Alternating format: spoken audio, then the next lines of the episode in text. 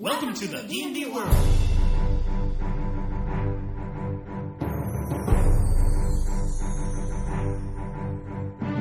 Olá, jogadores e DMs! Estamos aqui para o episódio 38 do podcast Rolando 20. Eu sou Daniel Anandi E eu sou o Rei Uzi. e hoje nós vamos falar de exatamente quem? Dos uzes, geleias, gosmas, cubos, Espirros. Ranhos, fungos. fungos. É, todo tipo de coisa gosmenta, pudins e geleias e qualquer Muito bom. nojeira que você achar na dungeon é hoje exatamente do que nós vamos falar. Vamos contar a história dessas criaturas bizarras aí desde o seu comecinho, né? Desde, lá- desde lá de 1974 até aí a nossa quarta edição onde eles voltaram com tudo. Mas logo depois dos recadinhos e e-mails.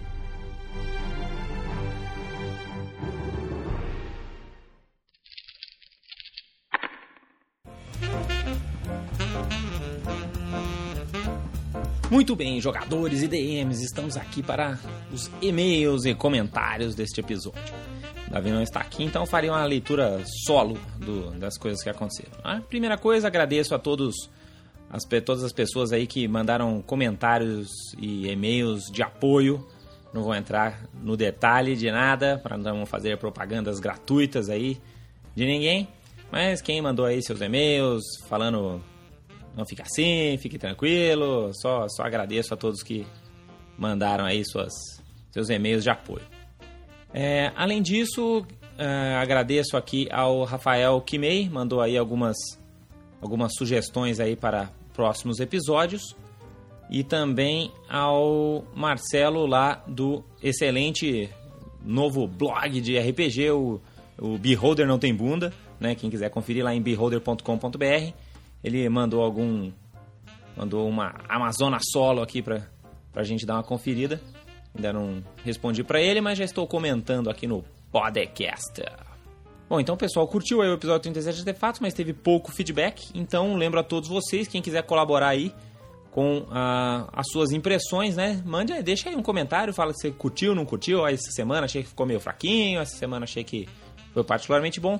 Não deixem de deixar seus comentários lá no. Tanto no Rolando 20, vocês podem ir lá no, no, no, no blog mesmo, vocês também podem ir lá no fórum tpkbrasil.net e deixar seus comentários lá, lá no fórum. Inclusive lá você pode até conhecer vários outros podcasts de RPG brasileiros também. Né? Pode dar uma passadinha lá e conferir. Chegou inclusive o Marshall Power 2, né, que foi lançamento desse mês, muito bacana, vários builds novos aí para Rangers, Warlords, Rogues e Fighters, muito muito bacana. E dois livros que para quem estava reclamando a falta de, né, de descrições, cenários e fluff na quarta edição, precisam conferir aí tanto o The Plane Below, né, que fala tudo sobre o caos elemental e o excelentíssimo livro da quarta edição, que é o Underdark, né, que é um livro que fala tudo aí sobre os subterrâneos e masmorras, combina até com o nosso iniciativa 4E, né, que a gente falou de- das masmorras. Muito bacana esse, esse livro de Underdark. Outra coisa que em breve, muito em breve, deve estar rolando aí, a primeira grande promoção do podcast e blog Rolando 20, quando é uma promoção que vai acontecer também pelo Twitter, então quem não estiver acompanhando ainda o Twitter da, do Rolando 20, entra lá em twitter.com.br rolando20, bem super facinho. né? Quem estiver acompanhando a gente vai saber dos detalhes da promoção, mas vai ter também lá, lá no blog, não, não fiquem preocupados. Além disso, quem tiver também sua dúvida de D&D, você pode ir lá no nosso formspring.me, também é formspring.me barra rolando 20, e tirar a sua dúvida de D&D. A gente dá nossos pitacos aí para quem quiser conferir. Inclusive, vamos aí, esses aí são os e-mails e recadinhos de hoje, nada muito fantástico, e vamos para as dúvidas de D&D da semana. Muito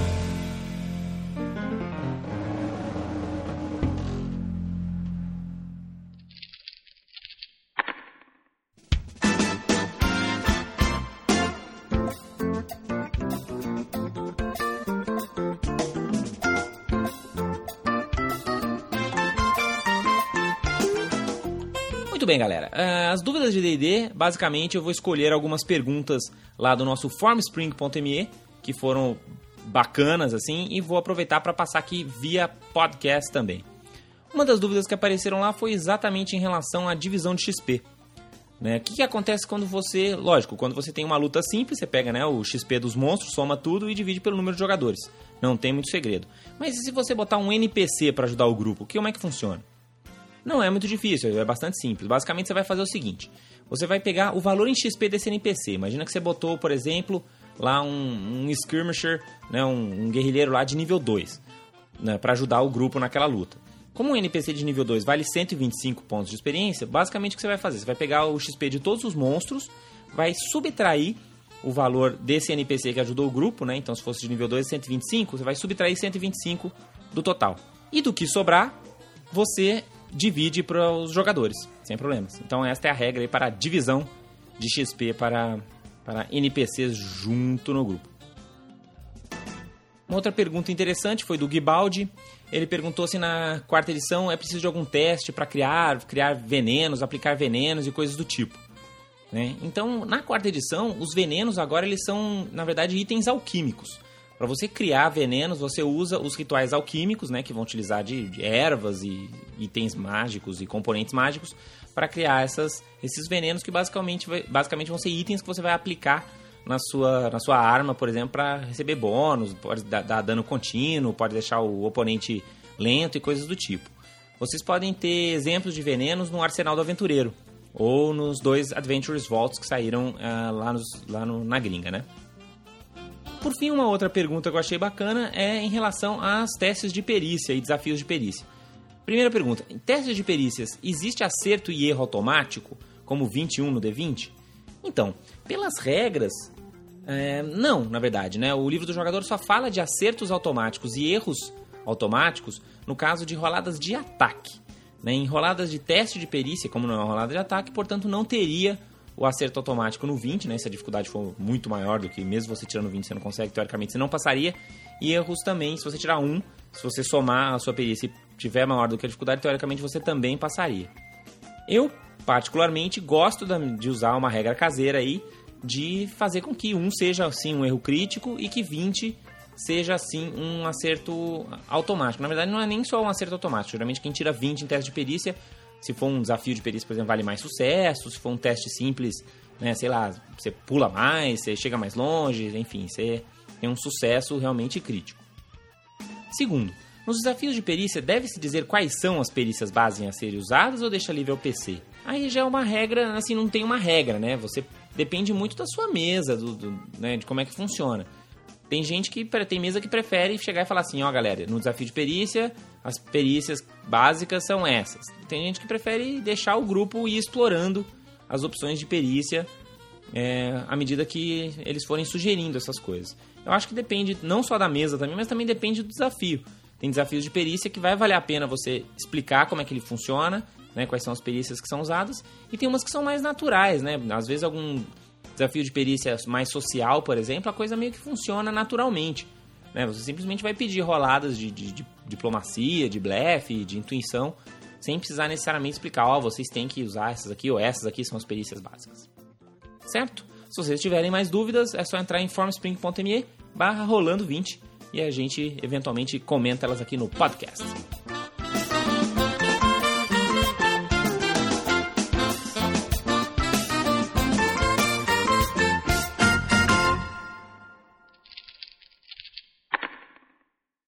Muito bem, Reuse. É, que, por onde vamos começar este assunto tão disgusting? Ah, como é que começa a falar de uma, um ser amorfo? Não tem começo, não tem fim, então qualquer coisa que você falar tá ótimo. Acho que podemos comentar a primeira vez que eles apareceram. Ah, é? Qual foi a primeira vez que eles apareceram? Bom, como eu, como eu falei lá na abertura, né? Eles já apareceram no primeiro set lá do Dungeons and Dragons de 1974. Os, os, as gosmas já estavam lá. Na verdade, já veio no, no, no basicão o pudim negro, né? O Black Pudding. O clássico cubo gelatinoso, nós vamos comentar dele nas várias edições. É o preferido. O Grey Use, não confunda. Não é o Rei Use, é o Grey Use. Nossa senhora, de onde saiu isso? É, o, o, o, Green Smile, Slime, quer dizer, também conhecido como Geleia Verde. Fez uma participação depois nos Caça-Fantasmas. É o tal do Geleia, né? É o Slime a Ocre, Ocre Jelly, que era a, a geleia ocre. A Ocre é, é, é, a que ataca item mágico ou é a que se divide em dois quando você bate? É a que se divide em dois. É muito legal esse bicho aí. Porque. É sinistro. Eu até depois tenho uma, uma, uma elaboração aí a fazer que a gente vai, vai comentar sobre isso. Que pode ser, um, pode ser um tormento, pode ser um tormento. Então, e aí nessa, nessa primeira versão já tinha todas essas criaturas, né? E de lá para cá só foram adicionando novas cores, novos estilos, né? E novas qualidades aí para, para as uses em geral, né? Então come, começou a aparecer, por exemplo, no AD&D apareceu o uso de cristal, por exemplo. Começou Bom. a aparecer os pudins de todas as cores. Começou a aparecer... O é. que mais? A Mustard Jelly apareceu no Monster Manual Mustard. 2. Essa é boa. É, se aí se encontrar o pudim de ketchup, façam um. Fazer uma salada. Exatamente. Você lembra qual foi a primeira vez que você encontrou um. Lembro, cara. Uma criatura Infeliz... amorfa dela? Infelizmente, aventuras? infelizmente eu me lembro muito bem. Eu estava. Pode contar, né? Claro. Pode. Eu estava jogando, eu estava jogando de Halfling e. E foi inclusive. Deixa eu ver aqui. Foi ADD, uhum. né? Era bem no, naqueles primórdios, né? E era o Halfling, assim, que era, a gente chamava ele de máquina, porque eu tirei um 18 em 3D6 e meti na destreza, ele tinha destreza, acho que era 19. Isso era, né? D&D, isso era o quê? AD&D? D&Dzinho? Era AD&D, né? Era, o, era, o, é, era já a segunda edição, né? Sim. E, e o DM foi, foi legal, assim, com a gente. É... Nossa, com 19 de destreza realmente fica, ficava uma máquina. Sempre ficava... que você tinha 19 em qualquer coisa, você era fora da escala, né? Não, ficava máquina e fora que tinha um monte de bônus de roubar é, bolso, bolso, né? E, e, e, de se esconder na sombra. Era, era bem bacana. Só que aí ele mexeu com o lado ladino, né, do jogador. E... Do jogador, não do personagem, repare. É, porque Exatamente, porque ele falou que existia um baú de ouro, né, flutuando é, no meio da dungeon.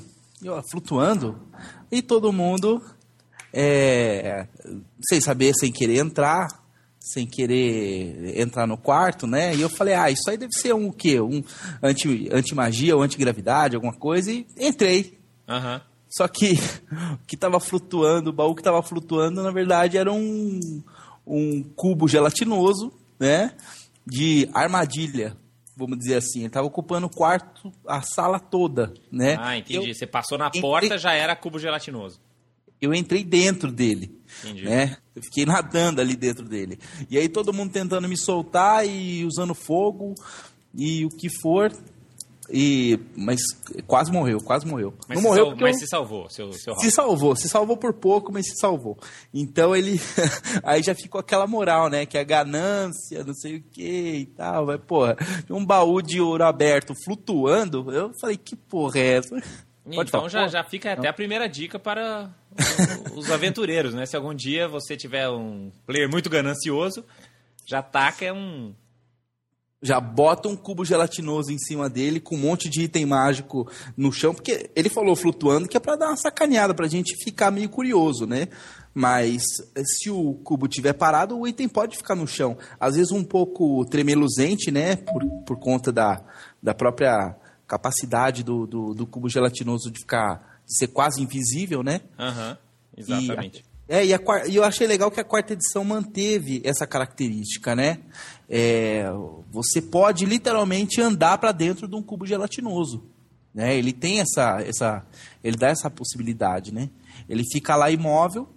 E se você uhum. não passar no teste de percepção, você entra dentro dele. E aí. Aí você se e vira. Aí rola iniciativa, né, galera? Rola iniciativa. é isso aí. É, acho que tá, e tá, uma coisa que a gente vai comentar um pouquinho também é a respeito do. No, no, na primeira versão do AD&D se falou muito aí da, dos, dessas criaturas, dos uses, assim, né? Tanto que uma, uma das aventuras, assim, que, é, que eu mais tive encontros aí com criaturas desse tipo, na verdade nem foi em jogos reais. Acho que nas minhas aventuras de D&D que, que eu joguei, que eu mestrei, nunca teve tantos usos e tal. Mas eu não sei se você lembra daquele jogo de computador que era o Temple of Elemental Evil que saiu, que era um joguinho de lembro, PC. Lembro, lembro. Clássico. Pois é, nesse joguinho de PC, onde você joga a aventura clássica de AD&D primeira edição, né, o templo do, do mal elemental, você encontra um dos últimos bosses, mega spoiler aí, quem não jogou, toma aí, já tem 30 anos essa porra. vai jogar, vai, corre jogar. É exatamente uh, o, a Zugtmoy, né, que é a divindade dos fungos. E o Monster Man original da primeira edição do AD&D também tinha a ficha do Jui Blacks, que era um, a divindade dos uses e coisas gosmentas também. Esse, esse templo do, do mal elemental eu não consegui chegar até o final porque, mais um spoiler, quando eu acho que é o, o Io, ele, ele tem uma, um encontro de dois, duas divindades, não tem? Uma hora lá? Ah, não lembro, e, na verdade. Não lembra? Tem uma hora que duas divindades se encontram, começam a se bater e você fica lá no meio. E nessa parte, meu computador muito do mas era bem bugado esse jogo também. Ele era tudo isso. Aí foi o principal problema desse jogo, ele era cheio de, de bug. É, e ele era pancadaria, né? Do começo ao fim. Do começo ao fim ele só tinha pancadaria, não tinha muita conversa, não. É, exatamente, era isso daí. Bom, então vamos comentar um pouquinho a respeito dos vários tipos, né? A primeira coisa que a gente tem que lembrar é que esses tipos de criaturas, né, as gosmas e coisas do tipo, se dividem em vários tipos, né? A gente tem primeiro os uses, que aí você pode falar mais a respeito, Tô em casa. A gente tem uh, o, as, o cubo gelatinoso, que é um cabo à parte, mas a gente também tem as slimes, né? E a gente tem os, os puddings. Né? Então, qual que é a diferença? Certo. Porque, assim, os slimes, em geral, eles são muito mais... Uh, eles, em geral, são feitos de ácido. Em geral, eles são uma gosma de ácido. É, e, e, inclusive, além de, de ter resistência ácida, eles, eles dão dano contínuo, geralmente, né? Isso, geralmente eles vão tacar. Uh, geralmente, qualquer tipo de use que vão sempre ter efeitos em geral. Né? Então, eles vão te dar dano contínuo de ácido, eles vão te deixar enfraquecido, vão te deixar dazed, vão te deixar. Até no, nas coisas mais difíceis, vão te deixar até stun, quem sabe. Né? Mas, é. enfim, os slimes em geral, assim, eles são então mais mais líquidos, assim, digamos assim, né? São então, por exemplo, um blue slime, ele pode parecer uma poça d'água, por exemplo. Sim, sim. É, tem, tem, um, tem um tipo de, de, de use que ele fica invisível dentro da água. Ou seja, se você está numa aventura dentro da água e tem um use daquele, ele está invisível. Você não vê ele. Ele se, ele se mescla tão bem que você precisa fazer teste de percepção para conseguir enxergar esse cara. Isso, eu acho que isso é mais recente, né? Eu não sei se ele já, já existia esse tipo de, de use, mas eu sei que eu já coloquei um desse já. Então, no é, meio então da... os uses, em geral, eles, eles são um pouco mais consistentes, né? Então, eles são mais viscosos, assim. Então, geralmente... Sim, é. É, você vai, você, por exemplo, pode ver coisas dentro dele, assim, às vezes uma, uns restos das últimas coisas que ele comeu, né? Um, um esqueletinho de rato, né? Um, um baú. um baú de ouro. Porra. Pode ser um baú de ouro, pode ser umas moedinhas flutuando, coisas do tipo, né? Então, quando você, quando você encontrar uma. Então você já tenta descrever como realmente uma coisa mais viscosa, né? De repente você pode descrever aquela, aquela gosma saindo do teto, por exemplo.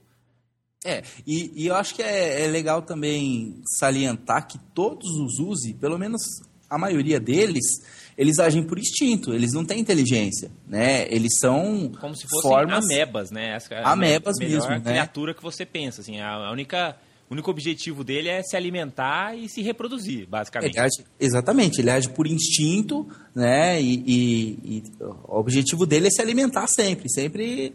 Né? Então não tem ele não, não tem muita, muita tática para ele assim é, de, se, de, de escapar de armadilha ou sei lá que, que alguém que um personagem crie né? Até, até por isso, eu acho que é até um pouco complicado colocar muito use em, em determinadas aventuras, porque dificilmente você vai misturar é, orcs, né, uma tribo de orc e um use no mesmo. É claro que existe aquelas dungeons que sempre tem, né? Mas. Ou, ou você tem uma explicação do tipo, ah, esse aqui é, é, o poço de lixo da cidade. Lá embaixo mora ah, um Grey Use que come os restos de comida. Sim, na, na, na, dungeon em si tudo bem, né? Porque aí fica em espaços separados e tal. Agora, no mesmo encontro, né? Mas peraí, por que, que o Uzi tá atacando só os meus personagens não tá atacando esse orc que tá do lado dele, né? Não, aí, aí em geral, por exemplo, se você quiser misturar, aí eu já recomendo você usar undeads, por exemplo. Undead sempre. Porque você encontra lá dois são... uses e dois esqueletos, por exemplo. É, porque aí eles já não, não emitem aquele calor, né? É, e tá, tipo, não adianta querer comer o esqueleto, né? Tá, não sobrou nada mais lá. É, é vai comer matéria morta já. Uma outra tática bacana para você usar os uses é o seguinte: a maior parte do, do, desses dos uses e slimes e coisas do tipo, eles não têm órgãos que você consegue discernir. Inclusive, eles não têm olhos. Então, quase todos eles vão ter blind sight e tremor sense. Sim. O que significa que é um excelente monstro para você usar em combates onde não tem iluminação. Né, que é mais um problema para os jogadores resolverem. Então, se, por exemplo, geralmente no grupo só quem tem luz é quem tem mão livre, né? Em geral, é. o guerreiro tá lá com escudo, o outro tá lá segurando 46 implementos, outro, né? Cada um tá com a sua mantiquinização. Então vai ter ou a luz do, do mago, ou vai ter alguém segurando um Sunrod ou alguma coisa do tipo. O que, que você faz? Você vai lá e ataca para devorar aquele pra aquela devorar fonte aquele... de iluminação, é. exatamente. E dá um pouco de complexidade aí para os aventureiros se virarem, né? Claro, é. Isso se você não for daqueles mestres bonzinhos, né? Que utiliza como iluminação de dungeon os fungos e, é, e os líquens que ficam nas pedras das, das dungeons, né? Tem mestre que utiliza bastante isso. Não, mas, né? mas você Ela... pode fazer isso, ó, ó, que ideia bacana. Você pode até falar, não, toda a caverna está iluminada com a bioluminescência dos fungos. Mas assim como as plantas de Pandora, my friend, de repente essa luz só pode sumir, sumir. da hora para outra, exatamente. De na repente... hora que passa o é, na hora que passa o Uzi, que é, vamos dizer, o grande devorador de tudo lá de dentro, né? Pode devorar até os fungos da parede, Pode ser né? que os fungos Eles... já saibam disso e se apaguem. É, se apaguem. É bacana, bacana. Então Fica... vamos comentar a respeito dos usos que nós temos, né? Lógico, a gente sabe que tem aí os fungos e gosmas e coisas desde lá das primeiras edições, mas vamos aqui no Rolando 20 comentar um pouco a respeito dos usos da quarta edição. Acho que o primeiro use que a galera pode encontrar aí, para quem já tem o, o, Monster Man, o Manual dos Monstros, seria o Ocre Jelly, né? Ou a geleia ocre, não sei exatamente como ficou a tradução. Que é uma... É, é apesar de ser nível baixo, né, nível 3, ela é elite e é bruto. Ou seja, ela não é fácil, não. Pois é, já tem 100 hit points aí para uma criaturazinha de nível 3. E ela é aquele, um daqueles inimigos clássicos, eu acho que ele tem um estilão todo escola véia, né? Esse monstro. Escola véia. Exatamente por quê? Porque ela tem aquele poder de se dividir em dois, né, cara? Isso é um troço muito doido. E é exatamente isso. E, e aí eu vou, eu vou dar uma sacaneada aí, porque era exatamente aí que eu queria chegar. É, eu ainda não fiz isso, mas é, pretendo, né? Que aí o que acontece? Que é, é isso, isso vai do, do DM, isso não está escrito na regra, né? Uhum. É, quando ele se divide em dois, você pode fazer com que cada parte dessas. Porque ela se divide em dois quando ela fica blooded, quando ela fica sangrando, né? Exato. Quando ela atingir metade dos hit points, ela se divide em dois. Você pode fazer que cada, uma, cada parte dessa, ao atingir metade dos pontos de vida, também se divide em dois. Né? É claro que, segundo a própria regrinha, né, do o poder dela, se, uma, se ela for reduzida a zero é, no ataque em que deixou ela sangrando, então ela, ela não se divide. Né? Mas fica legal, porque alguns ataques vão reduzir ela a zero automaticamente. Por exemplo, então ela tem mais ou menos 100 pontos de vida, com 50 ela se divide, né? Uhum. E aí essa divisão com 25 se divide de novo. Pode, você pode inclusive uhum. fazer um, uma Ocre Jelly de nível, nível 3 também, mas você faz ela solo. Basicamente o que, que acontece? Quando ela fica com. Ela vai ter o dobro de pontos de vida, certo? Porque ela é solo, então imagina que ela tem 200 pontos de vida. Quando ela chegar em 150, ela se divide em dois. Quando cada Sim. uma das 150 chegar em, sei lá, 75, se divide em dois de novo e vai fazendo isso. E você, como mestre, você pode fazer isso enquanto os seus players estiverem vivos. Né? Usando claro. a, a, técnica Tio Nitro. Enquanto você estiver vivo, eles vão estar divididos, Fei. Vai estar dividido, é isso aí. Louco, doido demais. Na hora que vocês estiver começando é... a morrer, aí eu penso em, em, parar de dividir os bichos aqui. Não, é, e, e, assim, vai ter uma hora que eles vão ter, sei lá, é, cada uma vai ter 12 pontos de vida e, e se divide com 6 né? Só que no ataque um personagem tira 12 pontos de vida de uma vez, né? Sim, Dependendo sim. do personagem, né? Nível 3 Não, é, já... uma hora o bicho morre. Já... É, então fica um encontro bem que parece ser bem fácil se você colocar, mesmo se você coloca uma só, né?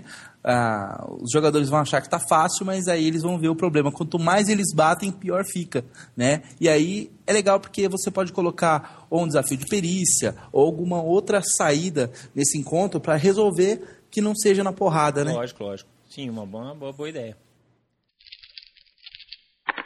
Um outro use que, que, ainda não saiu aqui no, no Brasil, mas que está lá no Monster Manual 2, também de nível baixo, é o Grey Use né? Como eu comentei. Eu acho que o Grey Use ele, tem, ele é muito doido porque ele tem um poder... Porque assim, o Grey Use antigamente ele era um dos mais temidos pelos aventureiros porque uhum. ele come... A, ele, ele derrete os seus ossos. Ele era um dos mais ácidos que tinham. E na é. quarta edição ficou assim. Cada vez que ele te bate, você tem um pênalti cumulativo de 2 na fortitude. Save ends. Só que ele bate contra a fortitude. Ou então, seja, cada, cada vez, vez que mais ele fácil. bate, vai ficando cada vez mais fácil. Por quê? Porque ele está, né, como se fosse é. um bicho de vinagre ali, derretendo os seus ossos lentamente, é. até, enfim, você acabar ah, morrendo. Uma coisa que é, que é interessante falar também, tanto o, o, o Grey Use quanto o, o Ocre Jelly, né, a geleia ocre, a geleia ocre mais ainda, tá, do que o Grey Use. Porque o, o, o Grey Use tem um poder de slime que ele, ele, dá, ele ajusta dois quadrados como uma ação menor. Sim. Né? Então, ele pode é, andar e com uma ação menor ainda ajustar dois quadrados, que já é bastante coisa. Isso o Grey use. Agora, a geleia ocre, ela se move quatro, só que ela tem um poder em que ela, em vez de se mover, ela ajusta quatro. Ou seja, ela não precisa nunca tomar ataque de oportunidade. Ela sempre utiliza, que é um poder à vontade, né? Sem uhum. limite como uma ação de movimento, ela simplesmente ajusta, né? Quatro quadrados, ou seja, ela nunca toma ataque de oportunidade. É, no caso da Walker Jelly ainda vai estar se dividindo num monte, né? Esses caras um aí vão conseguir milhões de flancos facilmente. Exatamente, é, é perigoso, bastante perigoso. Quando você chegar nos níveis mais altos, você vai começar, vai ter, o, lógico, o cubo gelatinoso lá no nível 5, nós vamos falar com ele com carinho, mas começa a aparecer também os pudins. Né? O, pudim. E o pudim negro pudim. é um dos mais clássicos também. Não. Ele é, é uma criatura também que vai ter bastante dano de ácido, coisa e tal. Só que o pudim negro, como ele é mais viscoso, você pode imaginar ele quase como sendo uma criatura de petróleo, assim. Quase o uniforme negro do Homem-Aranha.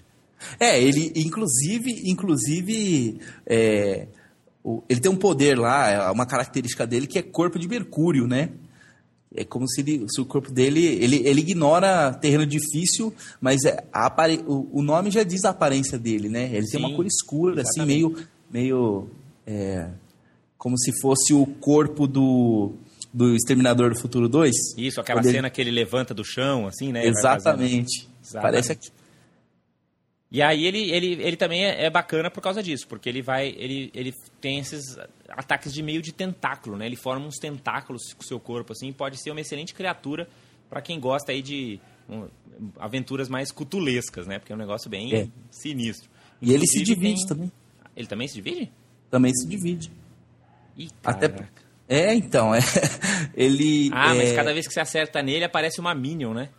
Um é. pudinzinho aparece um pudinzinho pra, pra dar flanco pro chefe e te ferrar cada vez mais. Nossa, mas é um pudinzinho que faz 10 de dano de ácido no nível 8, cara. Não é, não é bolinho, não, cara. Esses pudins são terríveis. é, mas também não é bolinho, não, esse pudim. É, é geleia mesmo. É, é uma tomar cuidado com esses caras. Mas e o cubo gelatinoso? Por que, que ele ficou tão famoso, você acha, Rei?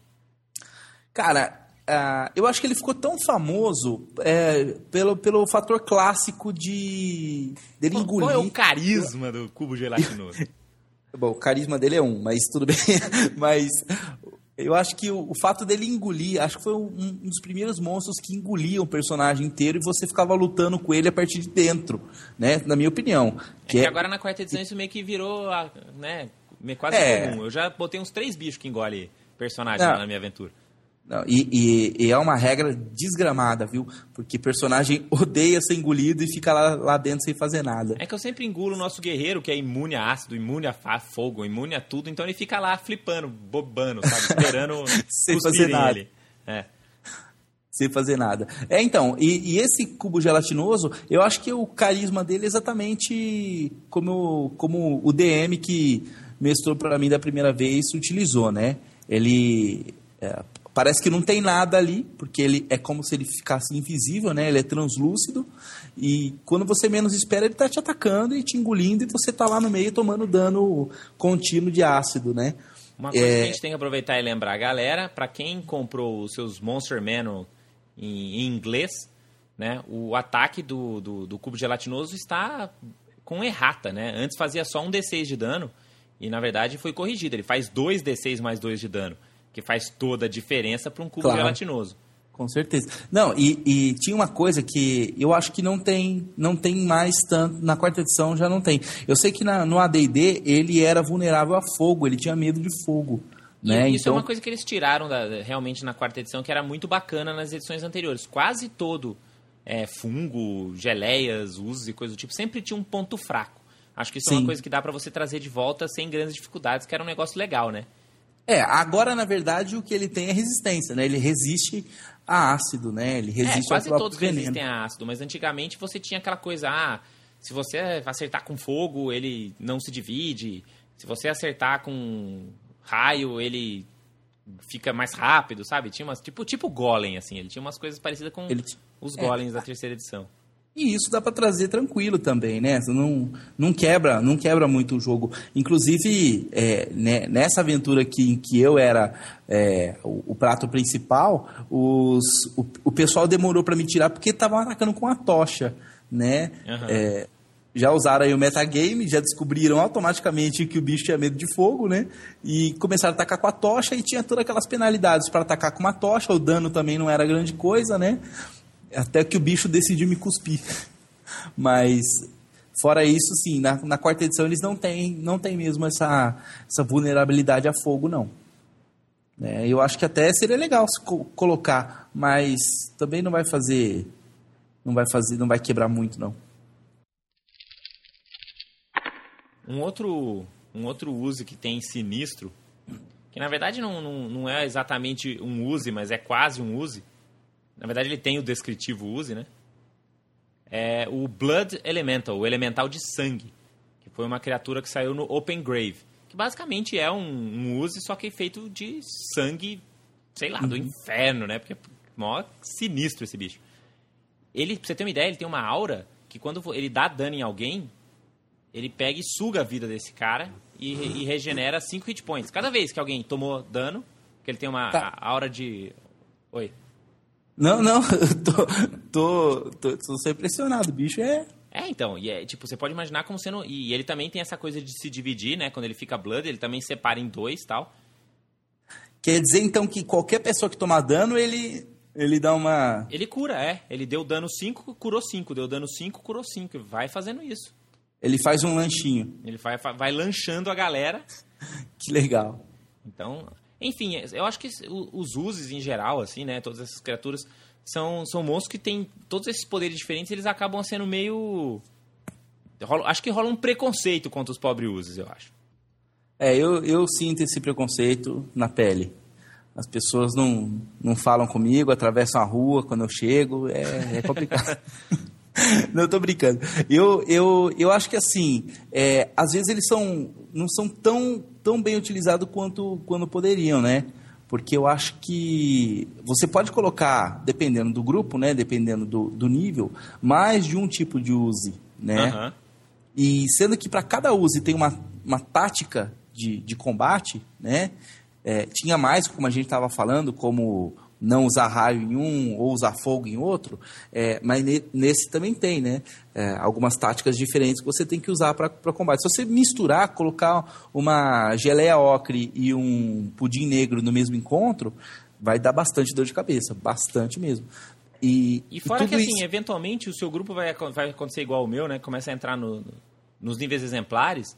E, meu, você pode bater sem dó, assim, que os caras aguentam. Aguentam, aguentam. Então eu já tô num nível que eu posso pegar, fazer eles caírem numa armadilha que cai numa piscina de ácido. E naquela piscina de ácido tem lá uns usos que são resistentes a ácido, entendeu? Vou começar a pingar ácido de cima e dar, vir umas flechas. E os caras vão sair tranquilos dali, entendeu? E vão dar risada de você ainda, falar como você é fraco, Anand. Vão, não, vão reclamar do dano da queda, em vez de... né? Exatamente.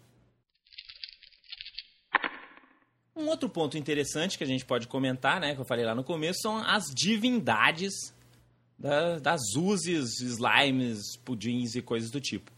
E no caso, como a gente comentou, a divindade dessas criaturas, também conhecido como o Lorde Sem Face, é Juiblex. Juiblex. Ele divide.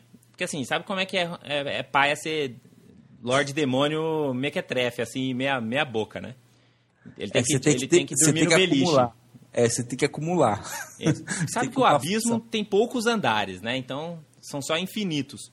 Então, ele divide o, o duzentésimo, vigésimo segundo andar do abismo com a divindade, a, de, a, a demônia senhora dos, dos fungos, a Zugtmoy. Então fica lá o Jubilex e a Zugtmoy. É, e, e, ainda tem uns demônios que servem a eles, né? Ah, não, lógico, não... eles são os demônios Master Big Bill Super Powers. É assim, então assim, numa, numa numa provável aventura contra eles, né? É, além de misturar os uses, dá para misturar muito demônio junto. Ah, sim, né? com certeza. Eles aparecem em Planescape e tudo mais. É, aliás, tem um, tem um demônio no que. No começo, ele... na verdade, Jublex era, ele tinha sua, seu próprio andar, que ficava no 50. Não, 15, pô, nem sei falar isso. É o 528. ah, então ela subiu número... bastante. É, então. então, então o Jui Blacks conseguiu subir vários, vários andares. Assim, ele morava num mar infinito de slimes e uses que se alimentavam de cada uma das outras formas pútridas do local. Ele Nossa. apareceu num módulo antigão, que era o H4, que eu acho que era a continuação do Contos Gigantes, que chamava O Trono da Pedra de Sangue, a Pedra Sangrenta. E, era, e, conheci, e esse andar era conhecido como a maior pilha de lixo de todos os planos e multiversos. Aí depois eles acabaram ficando junto com os Zugtmoy, não sei exatamente cê, por quê. Você perde, você perde uma caneta Bic e vai parar lá em, no, no andar pé, pé de meia sozinho, todas essas coisas. Vai parar lá, né?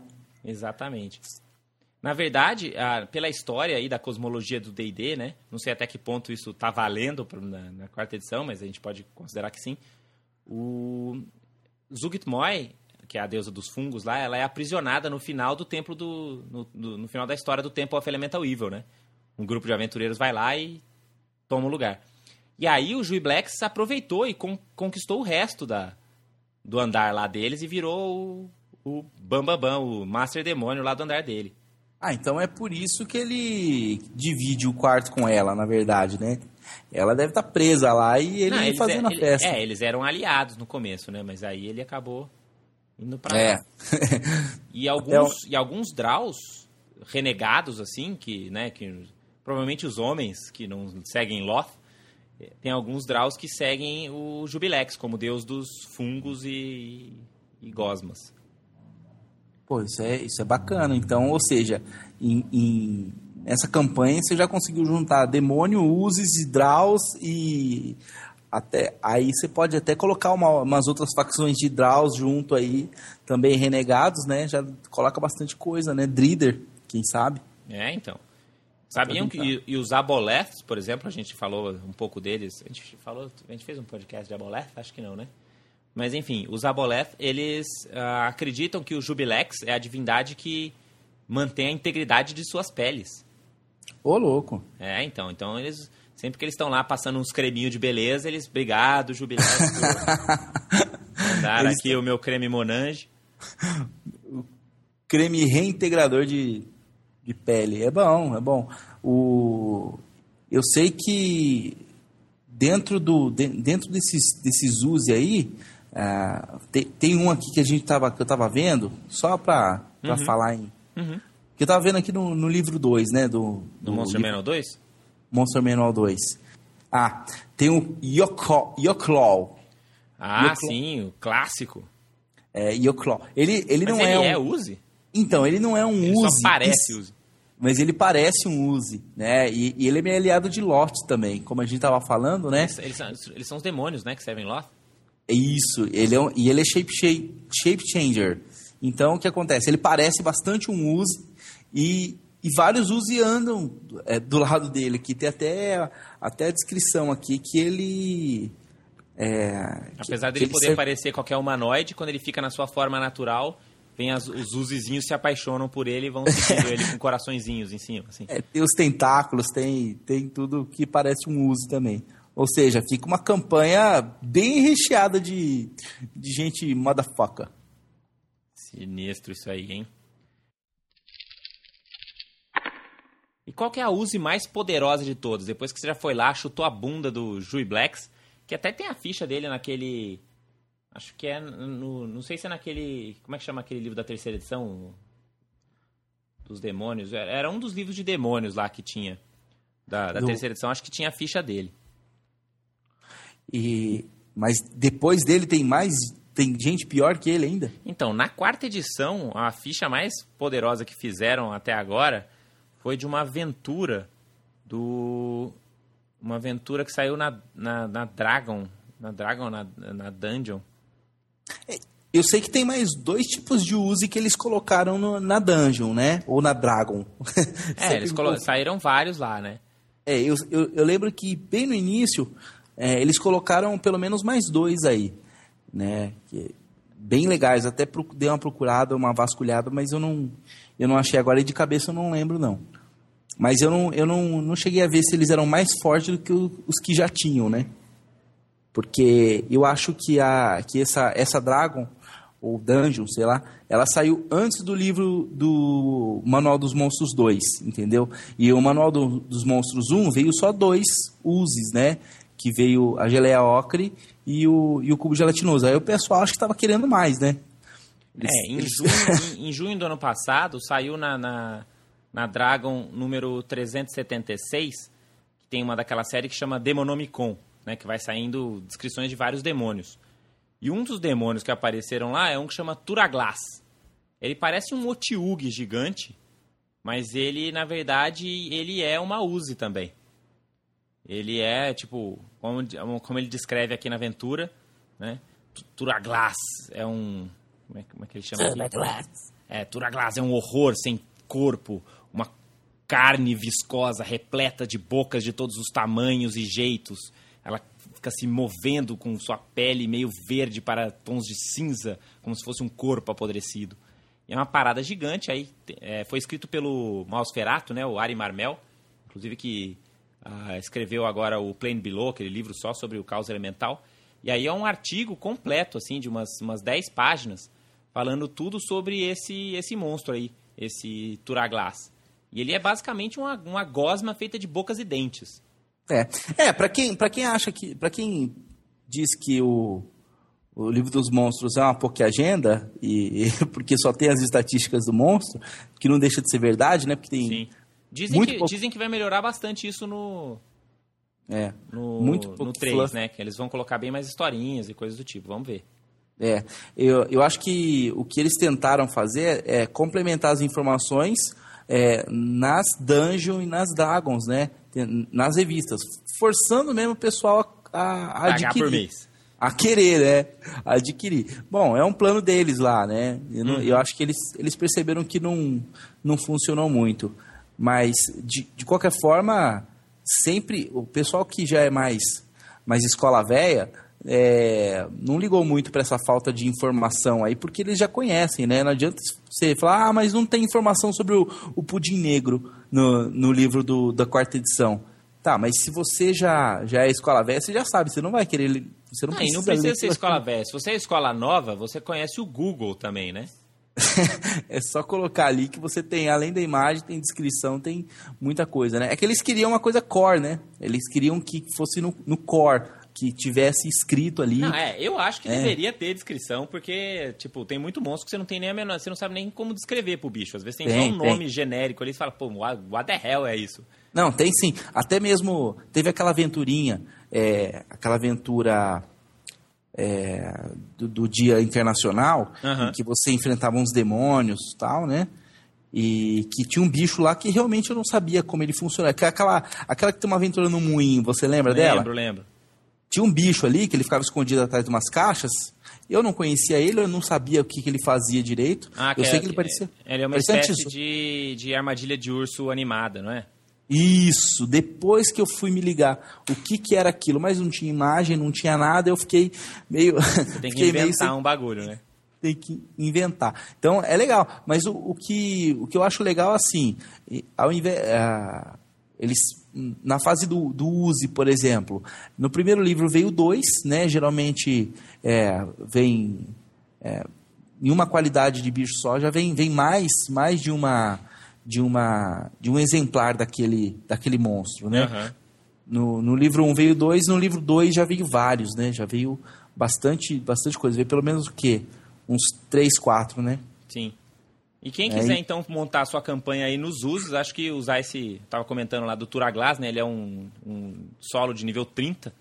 Quem quiser, confere aí essa matéria. Acho que vale a pena. Tem lá também no, no seu Monster Builder, no seu Compendium, para quem é D&D Insider. Para quem não é, também você pode facilmente criar o seu uso e como você vai ver, ele não segue... Ele segue meio as regras aí que do Monster Manual 2, né? Que o, que o, o Rei comentou aí. Não tem muito, muito segredo você criar seus próprios, seus próprios monstros na quarta edição, né?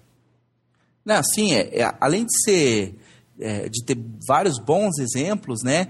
É, por exemplo, você pode criar alguma alguma outra qualidade ou defeito misturando os uses, né? E você pode misturar até inclusive os, os nomes dele, né? Ao invés de green slime, você usa um black slime que mistura o Black Pudding com características do Green Slime. Sim, né? sim, exatamente. Uma suruba feia essa daí fica. e tem muito material para você pesquisar aí, né? Então, principalmente nas Dragons antigas, mas provavelmente dá para você conseguir alguma coisa na internet, né? O Ed Greenwood, né, o, o grande criador lá de Forgotten Realms, escreveu, por exemplo, a ecologia do Walker Jelly, por exemplo. Então, realmente tem bastante coisa aí, não é simplesmente uma gosminha no meio da dungeon, dá para você aproveitar bastante isso dentro das suas aventuras de D&D. E apesar de não ser gosmas e pudins, e ser sim Dungeons and Dragons, com certeza dentro das masmorras tem um espacinho aí para essas coisas disgusting aí, essas coisas nojentas que tem criaturas... que toda aventura, né? É, e, porque se for tudo tudo muito sólido também não, não tem graça não. Tem que ter onde escorregar e, e entrar dentro de algum bicho assim. E, né? e da onde que veio esse teu apelido aí, Reuse? Cara, para falar a verdade, é, foi quando a gente foi fazer o blog, né? Era eu e um amigo meu, uhum. e a gente começou a escolher um monte de nome, e, e aí me apareceu o Use na cabeça, mas nem tanto pensando, não pensando só no monstro do D&D, pensando também na, no, nos quadrinhos, né? Que consta a lenda aí que o o próprio Daredevil, né, o Demolidor, ele ficou cego e o que cegou ele era a mesma a, a mesma a, substância que transformou é. as tartarugas ninjas? Exatamente. É, é o, o Demolidor podia ter virado uma tartaruga ninja, é isso? Já, já pensou que louco? Cara, ia ser muito melhor, porque o Demolidor é o maior herói loser, cara. Não é? Ué, basicamente ele... ele é um cara cego que tem o poder de enxergar, cara. Exatamente, e não tem medo. Na verdade, o maior poder dele é porque ele é um advogado, né? Ele pode processar as pessoas. Ele processa as pessoas e dá bengalada. Né? Não, tudo bem, então, bengalada até a velhinha do pica-pau conseguia, não é grande. Consegui... então aí aí o que aconteceu? A gente conversando juntou tudo, né? O RPG com essa coisa mais, mais, mais nerd de, de quadrinho tudo. Eu falei, ah, a gente vai falar sobre tudo isso mesmo, fica legal, né? E, e aí e a gente começou. Mas então faz seu jabá. Onde que, onde que você pode então conhecer mais sobre o Reuse e suas criações sobre... mirabolantes? Bom, é, tem o blog, né, www.useooze.com.br e o Twitter, sempre, que é o novo MSN, é, barra use, né, ou arroba use. Eu recomendo aí o Twitter do Uzi para dar risadas e, e, links maneiros em geral. Então, quem quiser. E de RPG? Não, é de RPG, de, de RPG? seriados, séries e tirações Não. de sarros em geral de seus Alheias. seguidores. É. A coisa que eu menos faço no Twitter é falar de RPG. Isso é uma vergonha. Eu vou, eu vou remediar isso. Não, Mas tá é bom. Que... Tá, daqui a pouco, tipo, você já deve ter mais seguidores que eu lá. É, só, só besteira. Eu, eu ganho muito seguidor quando começa uma flame, assim, sabe? Quando começa uma flame, uma flame hora, assim, quando começa a, a falar mal de alguém, chove de seguidor. Aí é uma beleza, né? Que nem uns, uns caras que faz podcast aí, fica... Bom, esquece. Enfim, né? Mas tudo bem. Enfim. Bom, acho que a gente falou bastante para né, para criaturas que você não dava dois parágrafos no Monster Manual. Tem bastante coisa para falar. Eu Uma criatura que, o... que, não tem forma, não tem olho, não tem boca, não tem órgão, não tem nada, Dentes, né? às tem... vezes pode ter, vai. Até que tem bastante conteúdo, né?